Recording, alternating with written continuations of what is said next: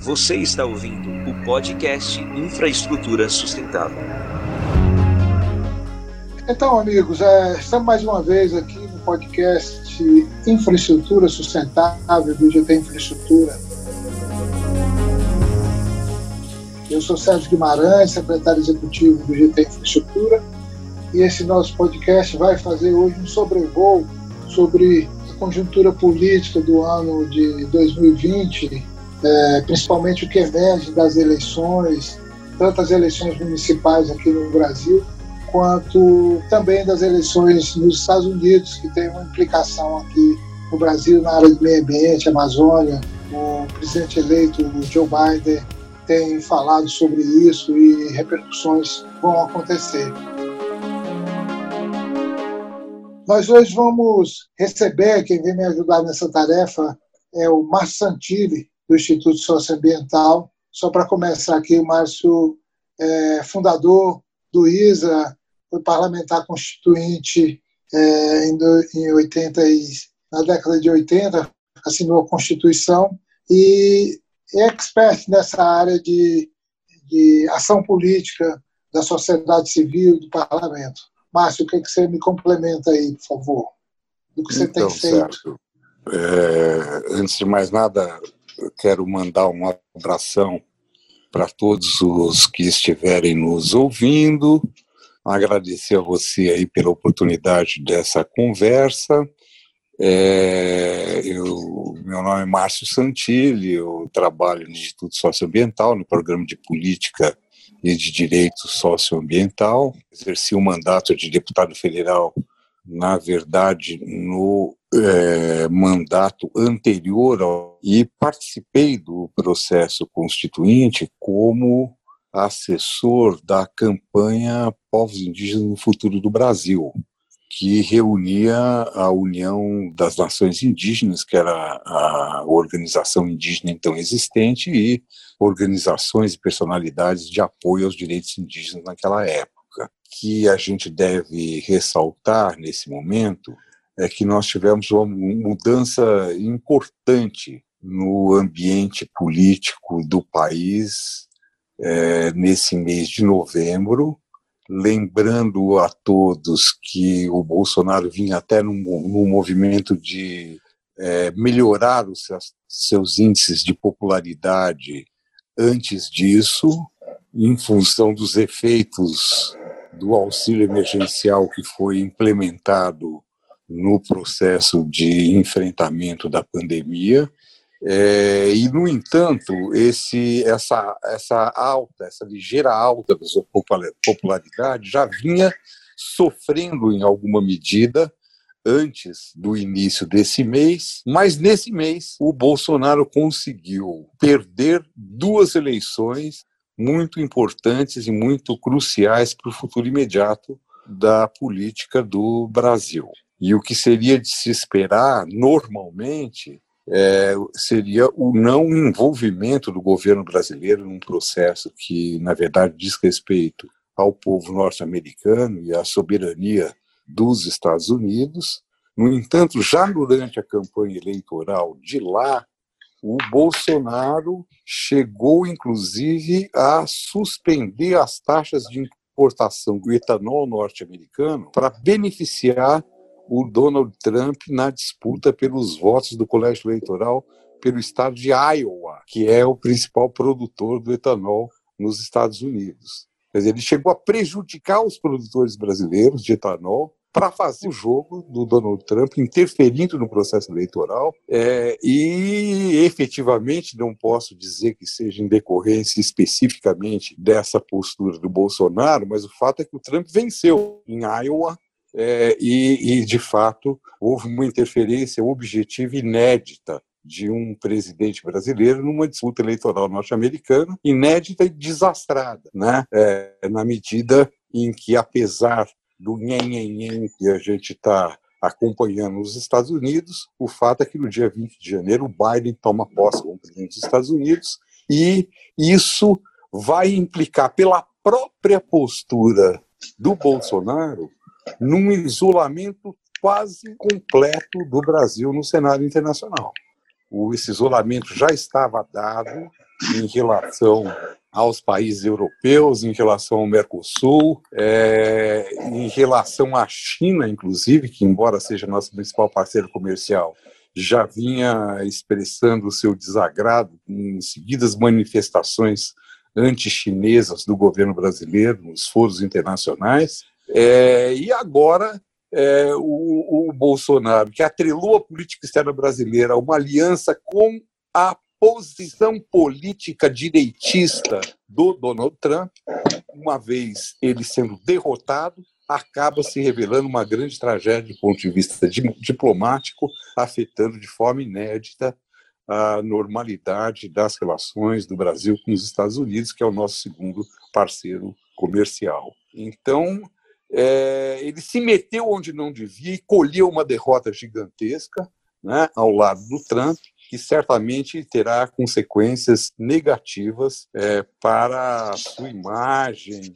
e para a situação internacional do seu governo é, no, a partir do próximo ano. Ao mesmo tempo, quase que na sequência, nós tivemos, em, quando ainda se discutia quem ganhou, quem não ganhou as eleições americanas, nós tivemos o primeiro turno das eleições municipais no Brasil. E aí não se trata, evidentemente, de interferência indevida, mas de interferência incompetente por parte do Bolsonaro é, no processo eleitoral. Ele não viabilizou seu partido, ele não participou é, da formulação, da articulação de candidaturas desde o seu nascedouro. Ele vinha afirmando que ficaria de fora do processo eleitoral e depois resolveu adotar improvisadamente uma lista de candidatos em vários estados. Destaca-se aí o Russomano em São Paulo, Crivella é, no Rio de Janeiro, é, e é, passou a fazer, inclusive, lives de apoio de legalidade duvidosa durante a campanha eleitoral em favor desses candidatos, colhendo derrotas em cima de derrotas. De São Paulo é a mais chocante, é, já que o seu candidato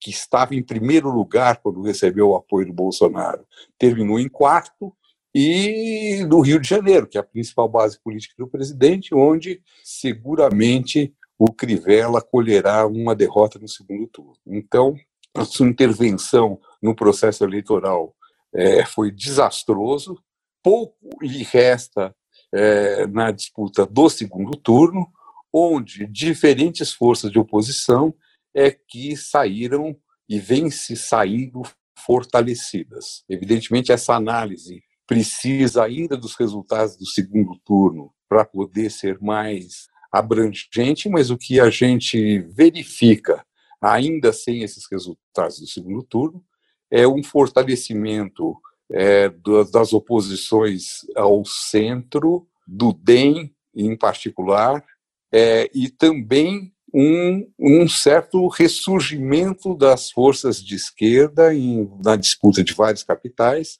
A esquerda ainda não levou nada, mas tem uma presença forte no segundo turno, uma presença bem maior do que as forças de direita bolsonaristas de raiz terão. Então, é, o que a gente nota pelas eleições municipais é que a disposição política do povo brasileiro já está muito diferente daquela que se configurou no ano de 2018 com a eleição do Bolsonaro e que certamente estarão daqui para frente na cena política as várias candidaturas presidenciais em gestação que disputarão o poder é, em 22. Então, esse é o cenário daqui para frente, o cenário da parte final de um governo que vem perdendo força, que vem perdendo apoio, embora ainda se mantenha com um núcleo entre 25% e 30% de apoio da opinião pública e o apoio do Centrão, que segura as suas condições mínimas de governabilidade diante da ameaça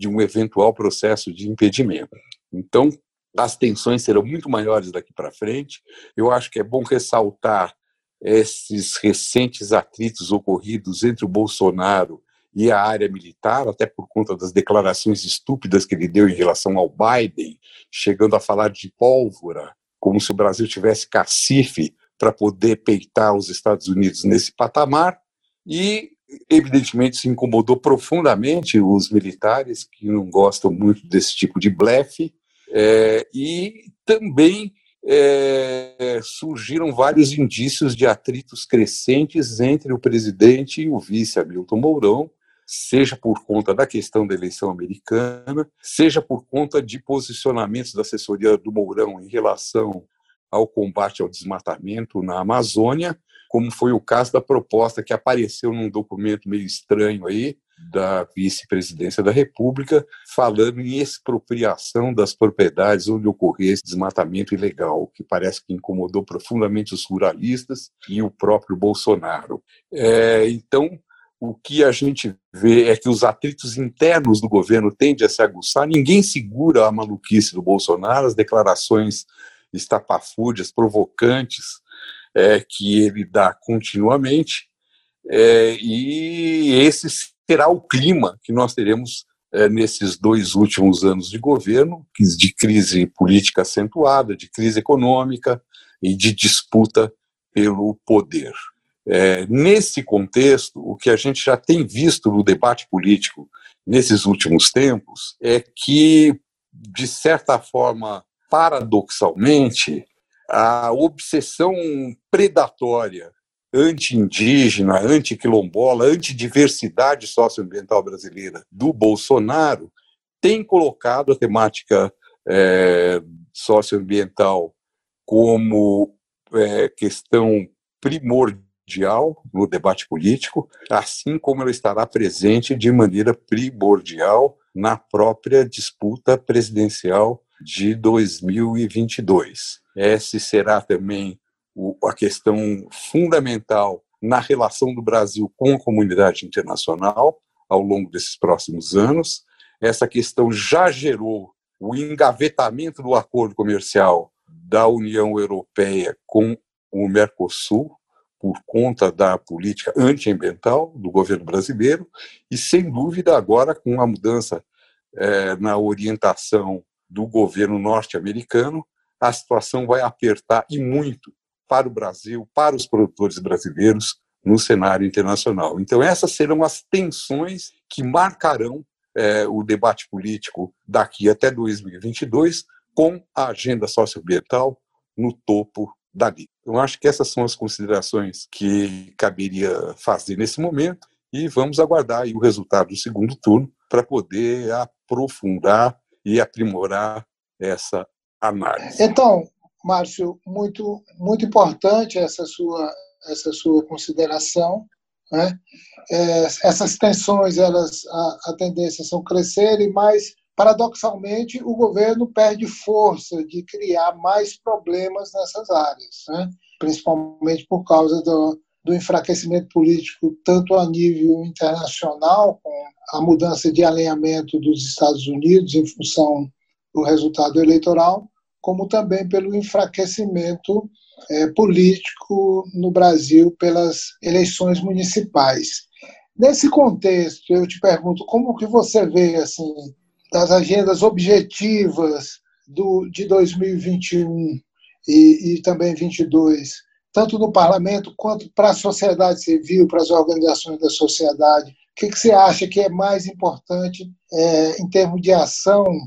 para que a gente possa navegar nesse contexto e reduzir danos e conseguir melhores resultados aí nessa nova configuração política que você colocou para nós agora. Bom, Sérgio, é, eu queria dizer em primeiro lugar que, embora seja verdade isso que você disse, que há um enfraquecimento relativo do presidente do governo, é, eu acho que, por outro lado, a gente deve considerar que o acordo do governo com o Centrão, né, e o Centrão vai engolir o Bolsonaro, tudo indica que ele vai se filiar ao PP, inclusive para disputar a reeleição. Né? É, o, o, o Centrão e, e o aumento da influência dele sobre o Supremo Tribunal Federal, né, é, com uma aproximação em relação ao Toffoli, ao Gilmar Mendes e a indicação do Cássio agora como ministro, ele vai é, criando uma base de proteção, digamos assim, política, é, que faz com que ele deixe de estar cotidianamente naquela relação belicosa que ele vinha mantendo com o Congresso e com o Supremo, né? para citar o caso desses dois poderes, cuja importância é, prescinde de qualquer esclarecimento, são poderes da República. Né? É, o fato é que isso acaba também liberando mais energia da loucura do presidente para poder atacar a área socioambiental, né, que ele tem feito com mais frequência nesses últimos tempos, até por conta do crescimento da pressão internacional e da paranoia que esse quadro todo está gerando, não somente no núcleo central do governo, mas também nos setores produtivos que ainda mantêm apoio a esse governo, como os ruralistas, por exemplo. É, então, é, o que a gente vê é que o fato de ele estar mais enfraquecido não significa que o embate será menor nesses anos em relação à nossa agenda. Pelo contrário, né, é, a tendência é que o debate, que o embate esquente, né, é, e que a gente tenha que continuar é, peleando cotidianamente e fazendo mais e mais alianças no conjunto da sociedade brasileira para poder, ao fim e ao cabo, derrotá-lo em 2022. É importante isso, porque eu vejo como uma das questões centrais né, de atuação dentro da estratégia construtiva da, e de ação das organizações é ampliar as alianças com outros setores da sociedade brasileira. Né? Claro, tem esse núcleo é, que vem sendo atacado nessa agenda socioambiental, mas também outros segmentos da, da sociedade, como inclusive vários setores empresariais também têm se manifestado é, objetivamente com relação contra as ações do, do governo Bolsonaro na área é, socioambiental, notadamente a, a questão do desmatamento da Amazônia. Né? Então, eu vejo que tem aí uma, é uma disputa, né? Tá, tá tudo no bojo da, de 2022, o que é que se vai construir até lá para que se possa sair vitoriosa, vitoriosos da, das urnas de 22, deixando para trás esse, esse mau momento que o Brasil está passando hoje. Então, é a, a pergunta, no sentido da gente convergir, é no sentido de que agendas né, são prioritárias para as organizações e para a sociedade nesse momento, para que se os danos é, é, da ação deletéria do governo sejam reduzidos e se possa avançar e alcançar é, alguns resultados positivos, se é que é possível nesse contexto que desse governo que está colocado aí. Bom, eu, eu acho que que a gente deve ressaltar em primeiro lugar é que já tem havido uma resistência bastante importante, persistente e cada vez mais abrangente às políticas socioambientais ou antissocioambientais do atual governo. É, isso não diz respeito somente às ONGs, mas a muitos setores da sociedade, personalidades de um modo geral, que têm se envolvido é, muito mais profundamente nesse debate. É, acho que essa agenda nunca dispôs de tanto espaço na mídia como está tendo ultimamente, seja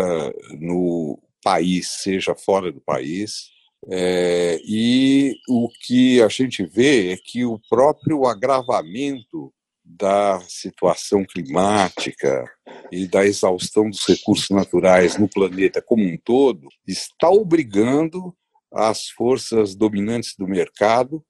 a se reverem e a exigirem também mudanças nas políticas dos Estados nacionais. É, não é à toa que os fundos de investimento têm cada, cada vez mais sido pressionados a adotar critérios rigorosos na destinação dos seus recursos e que qualquer grande empresa que preze por sua imagem tem que ter algum tipo de ação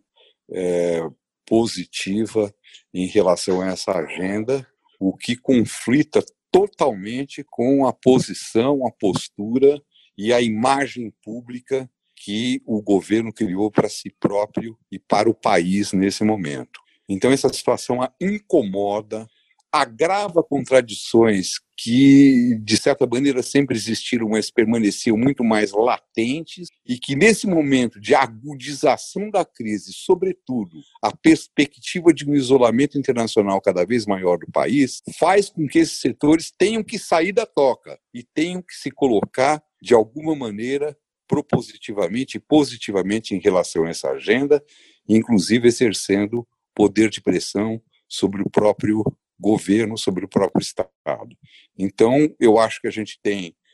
embora é, tenhamos que prosseguir enfrentando essa guerra é, que o governo deflagrou contra essa agenda e contra todas as instituições que atuam nesse campo, é, nós temos a perspectiva de seguir ampliando as alianças e os espaços para essa agenda na sociedade em geral. E essa é a nossa missão. Muito bom, Márcio. É, infelizmente, amigo, nós vamos ter que convergir agora para poder encerrar, que o nosso tempo está tá, tá concluindo. Eu quero deixar aí uma, aberto com uma mensagem final sua é, voltado aí para as organizações da, da sociedade e também para a sociedade em geral, nesse contexto dessa agenda prioritária é, dos próximos dois anos. Bom, eu queria ah, apenas dizer que a minha expectativa como ser humano e brasileiro é que em 2021 a gente consiga também superar é, essa situação de pandemia sobretudo, superar parte das restrições a que nós fomos é, obrigados né, é, durante esse período todo, durante esse ano de 2020 praticamente inteiro. Está é, tá na hora da gente ir para a rua, da gente se encontrar, da gente se abraçar, da gente se beijar, da gente se juntar e da gente poder é, pedir coletivamente, presencialmente, calorosamente o fora Bolsonaro. Então, é esse o recado que eu queria deixar, essa é a minha esperança, né, que a gente volte a, a, a reforçar a nossa agenda presencial de ações em defesa da agenda socioambiental, podendo, a partir de agora, contar com esse novo arco de alianças que foi construído a duras penas nesses dois anos de governo Bolsonaro. Então, Márcio, sempre é muito bom falar contigo e sempre é muito rico te ouvir, suas análises, suas ponderações. E quero te agradecer a atenção aqui com o nosso podcast do GT Infraestrutura. E com certeza essa, essa análise e essas considerações vão servir para as organizações poderem trabalhar aí é, definir suas estratégias é, para o ano que vem, né, e 2022. E com certeza essa ação central que você destaca de ampliar as alianças com os diferentes segmentos da sociedade nessa agenda socioambiental é fundamental para que a gente possa reverter essa situação que está aí. Quero te agradecer mais uma vez e vamos seguindo e podemos conversar em breve no futuro. Graças Grande abraço a todos. Abraço a todos os ouvintes, todas as organizações, todos os ouvintes e vamos é, seguindo com essa nossa agenda. Muito obrigado. Sigamos com Deus e sejamos felizes. Este é um podcast que foi produzido pela agência O Mundo que Queremos e pelo GT Infraestrutura.